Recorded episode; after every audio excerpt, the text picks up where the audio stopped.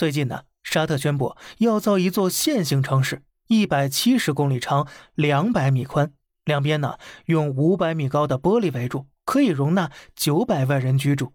关键这东西啊还不设置车道，出行全靠地铁、高铁、商场、学校、医院，各种设施一应俱全。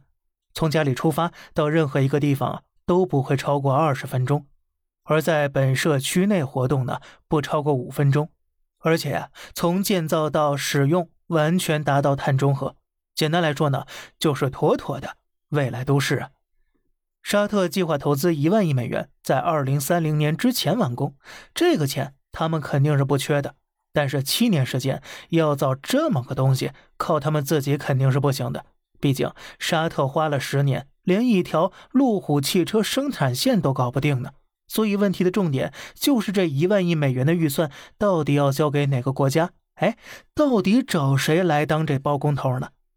表面上候选国有美国、日本、德国、中国，但仔细一看呢，让美国上这预算呢，我估计十万亿、百万亿美元都不一定打得住。德国制造名声很大，但他们首都柏林勃兰登堡国际机场修了十四年才修完，七年怕是不够啊。那么日本呢？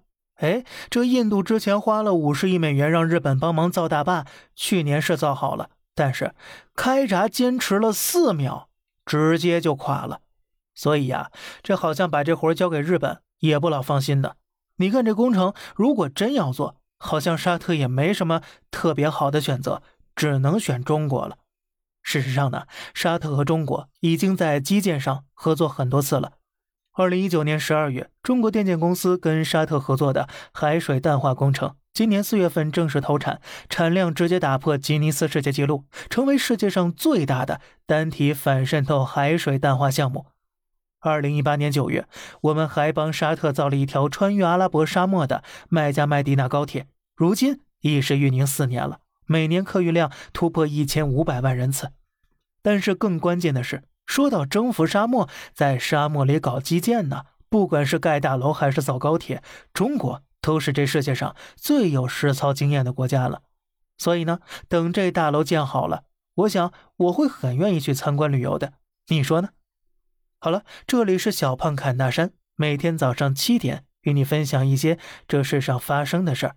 观点来自网络，咱们下期再见。